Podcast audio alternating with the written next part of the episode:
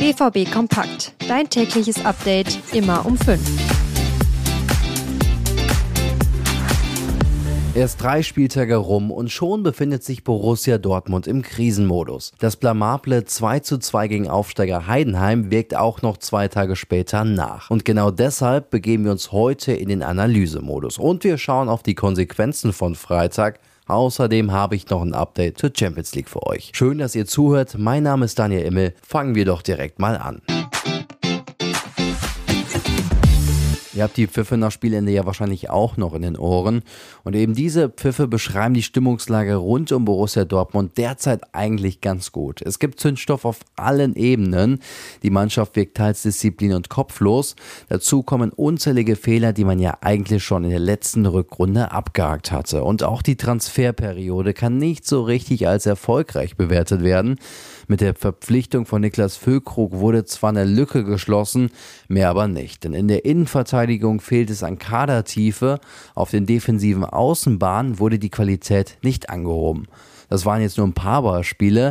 Die komplette Analyse der Probleme beim BVB hat mein Kollege Dirk Krampe aufgeschrieben. Natürlich findet ihr die wie immer in den Show Notes. Ja, der Nackenschlag gegen Heidenheim wirkt immer noch nach.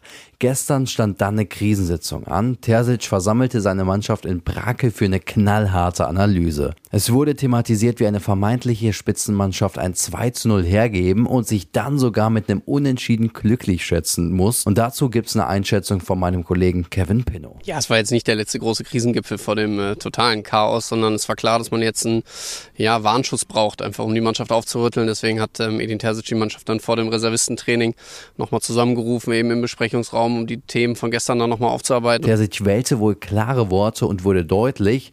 Es war aber eine kurze Ansprache, denn gegen 11 Uhr verließen die Profis Aller, Adeyemi und Malen das Trainingsgelände schon wieder und kurz darauf folgte dann der Rest. Am Dienstag geht's dann wieder für Borussia Dortmund an die Arbeit, dann bei einem öffentlichen Training, aber es ist ja Länderspielpause und somit fehlt ein Grundgerüst an Leistungsträgern, denn die sind ja dann international im Einsatz. Trainer Terzic muss also das Aufarbeiten mit einem Rumpfkader umsetzen.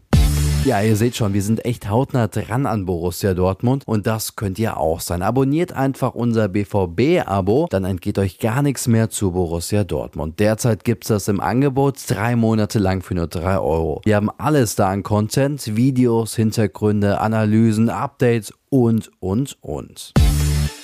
Eine absolute Knallergruppe. Freuen uns auf diese Partien. Ist sicherlich die schwerste Gruppe, wenn man alle anderen Gruppen äh, sich auch betrachtet. Auch ein Wiedersehen mit dem einen oder anderen Spieler bei den diversen Clubs. Aber wir werden alles versuchen, nur noch weiter zu kommen. Das ist das Entscheidende für uns. Ähm, ich glaube, dass sich alle anderen Mannschaften auch nicht Borussia Dortmund aus diesem Topf gewünscht haben.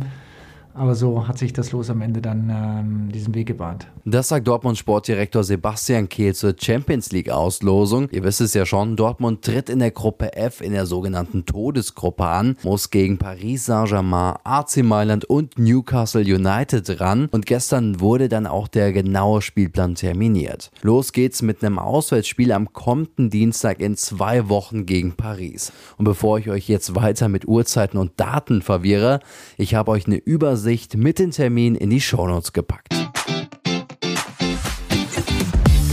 Ja, puh, der BVB also im Krisenmodus. Jetzt hat man ja zwei Wochen Zeit, alles aufzuarbeiten, denn jetzt geht's erstmal eine Länderspielpause und danach folgt dann wieder der Liga-Alltag. Für euch und für mich gibt's aber keine Pause, auch wenn ich durch bin für heute. Morgen geht's nämlich direkt weiter mit BVB Kompakt. Kommt gut in den Sonntag. Mein Name ist Daniel Immel. Danke fürs Einschalten.